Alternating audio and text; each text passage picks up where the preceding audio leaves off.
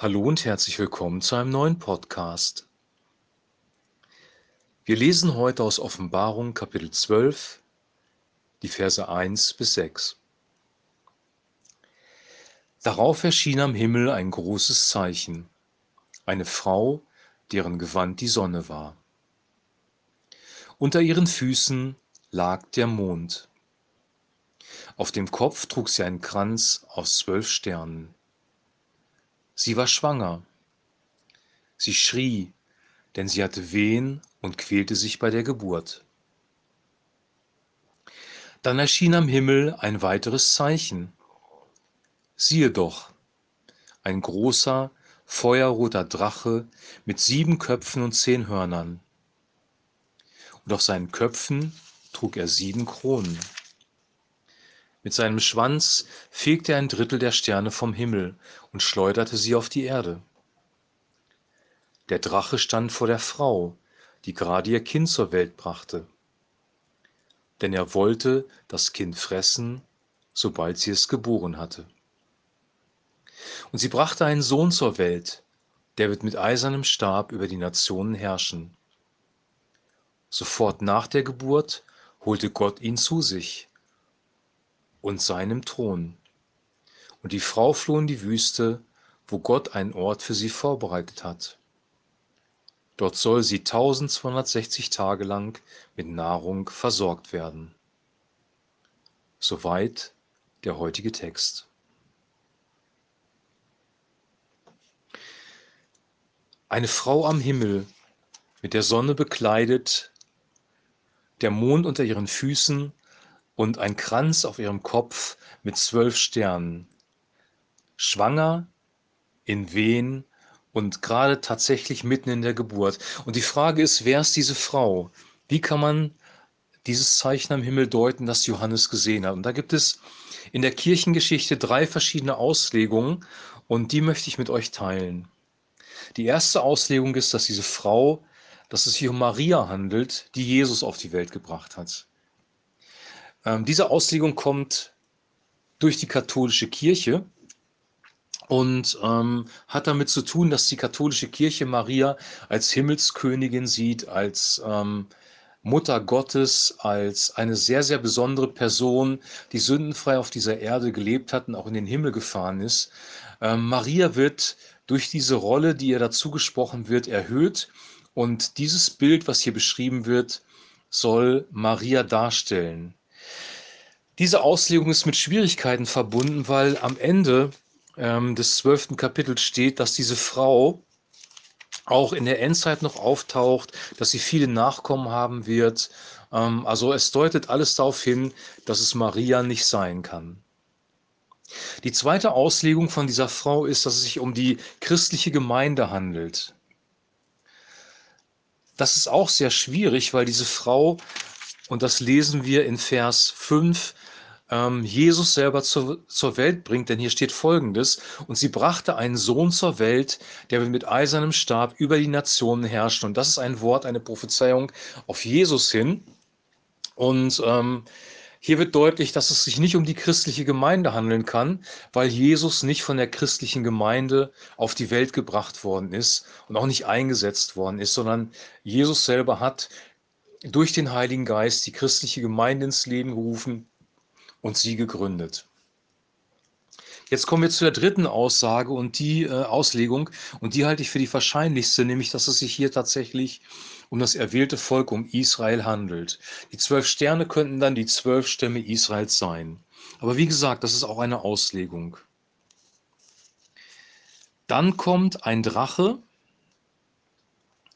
ein feuerroter Drache ins Spiel am Himmel, und dieser Drache versucht, die Frau zu bedrängen und das Kind bei der Geburt zu verschlingen. Der Drache steht für den Teufel selber. Satan, der Teufel wird als die große Schlange oder der Drache bezeichnet. Also der Drache, der feuerrote Drache ist ein Symbol für Satan. Sieben Köpfe und zehn Hörner. Die Köpfe und die Hörner stehen immer für Nationen und für Könige.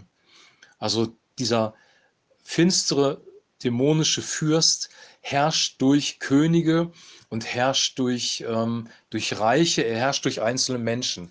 Und ähm, Die Szene, die hier beschrieben wird, deutet darauf hin, dass es sich um diese Verfolgung von Jesus durch Herodes handelt. Er hat Kinder töten lassen, um diesen Messiaskönig auszuschalten, weil er selber seinen Söhnen das Königtum von Israel weitergeben wollte.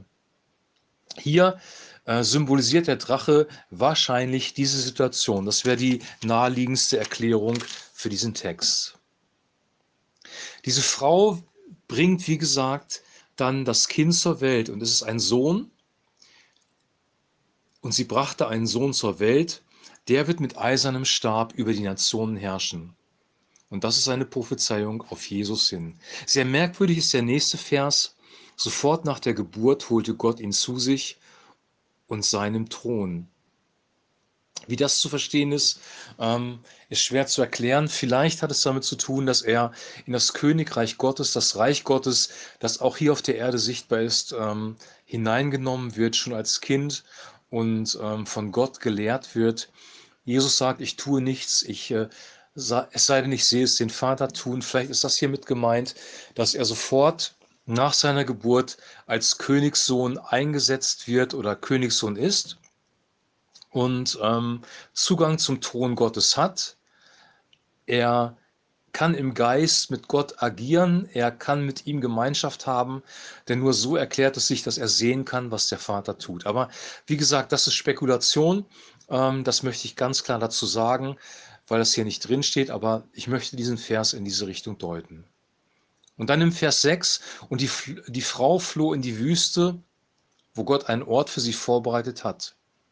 Dort soll sie 1260 Tage lang mit Nahrung versorgt werden. Wenn wir diese 1260 Tage hören, diese Zahl, dann sollten wir aufhorchen, weil diese Zahl in der Offenbarung mehrfach vorkommt. Einmal als 1260 Tage, dann aber auch als dreieinhalb Jahre oder auch als, als Monatsangabe. Und was hat es mit diesen Zeiten auf sich? Ähm, die meisten Ausleger gehen davon aus, dass das antichristliche Reich in zweimal dreieinhalb Jahre aufgeteilt worden ist. Nämlich ähm, eine erste Phase, die vielleicht friedlich beginnt, wo der Antichrist, der Weltenherrscher, der das letztendliche finstere System auf dieser Welt regieren wird, erstmal positiv auftritt. Die Menschen können kaufen und verkaufen, wenn sie sein Zeichen annehmen. Sie werden Frieden haben, wenn sie ihn anbeten. Ähm, es wird Wohlstand auf der Erde sein. Vielleicht sieht es so aus und nach diesen dreieinhalb Jahren wird er die Maske fallen lassen und äh, sein wahres Gesicht zeigen und dann mit seiner ganzen Brutalität als Diktator herrschen. Das wäre so meine Auslegung und ein, ein Vorläufer, weil die Apostel davon sprechen, dass schon viele Antichristusse unter uns waren. Ein Vorläufer wäre zum Beispiel Hitler, der auch erstmal sehr positiv aufgetreten ist. Er hat den Menschen versprochen, dass sie Arbeitsplätze bekommen, dass das Land wieder sicher wird. Er hat Autobahnen gebaut, er hat Infrastrukturen geschaffen, Kindergärten, Betreuungseinrichtungen. Er hat sich um, um die Familien gekümmert. Und die Menschen haben erstmal aufgeatmet nach dem Ersten Weltkrieg und dann irgendwann haben die Nazis die Maske fallen lassen und die ganze Brutalität dieser Diktatur wurde sichtbar. Und vielleicht das ist meine Vermutung, wird es bei dem antichristlichen System genauso sein. Ähm, weil am Ende der Zeit, kurz bevor das Gericht Gottes kommt, wird genau dieser Antichrist auftreten. Ein, ein Weltenherrscher, eine oder eine Weltregierung, vielleicht wird es auch ein Konglomerat aus mehreren Personen sein. Ähm, eine Weltregierung wird auftreten, ähm, eine globale Regierung, die alles kontrolliert, die die Menschen kontrolliert und ähm, die eine antichristliche Agenda verfolgt und Christen unterdrückt und auch Juden werden dabei zu Schaden kommen. Und hier steht halt, dass Gott dieser Frau einen, einen Rückzugsort geschaffen hat in der Wüste, um sie mit Nahrung zu versorgen. Wüste steht für Verborgenheit und Nahrung ist alles das, was wir brauchen. Gott ist unser Versorger, auch in diesen Zeiten. Wir glauben als Christen, dass wir vorher schon ähm, in die himmlischen Welten entrückt worden sind und diese Zeit der extremsten Diktatur nicht mehr mitbekommen werden. Aber wann genau die Entrückung stattfinden wird, mittendrin, kurz davor oder in späteren Zeiten dann, das wissen wir selber nicht ganz genau. Wir können nur darauf hoffen, dass ähm, dass wir die ganze Finsternis nicht mehr mitkriegen werden. Also das antichristliche System wird kommen.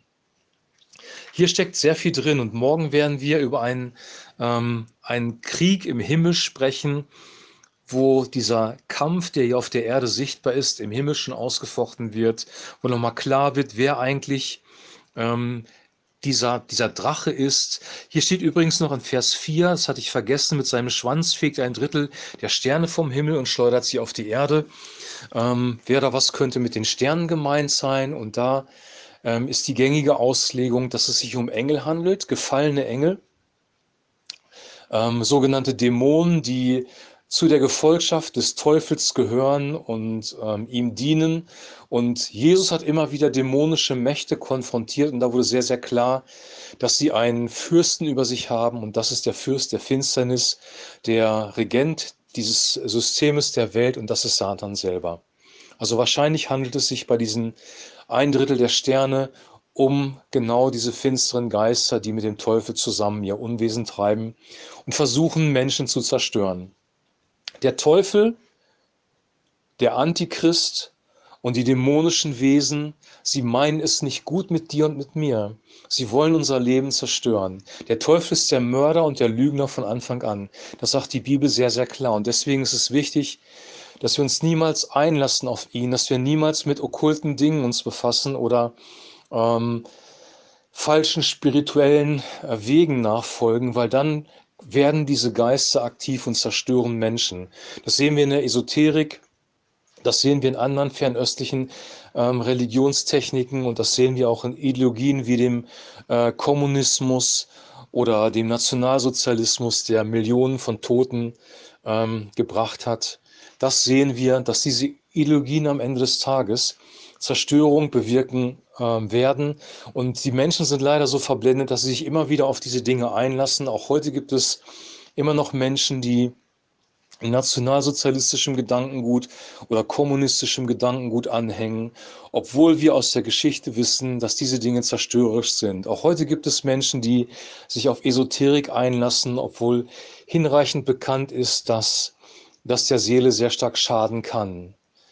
Und ich möchte dich und ich möchte mich auch davor warnen und uns ermutigen, dass wir am Wort Gottes bleiben, mit dem Heiligen Geist verbunden bleiben und uns nicht äh, abbringen lassen auf falsche Wege, weil dahinter dieser Fürst der Finsternis steht, der Leben zerstören will. Der Unterschied zwischen Teufel, dem Teufel und Gott ist, der Teufel will das Leben zerstören. Gott möchte Leben schenken. Jesus sagt, wir sollen Leben haben und es in Fülle haben.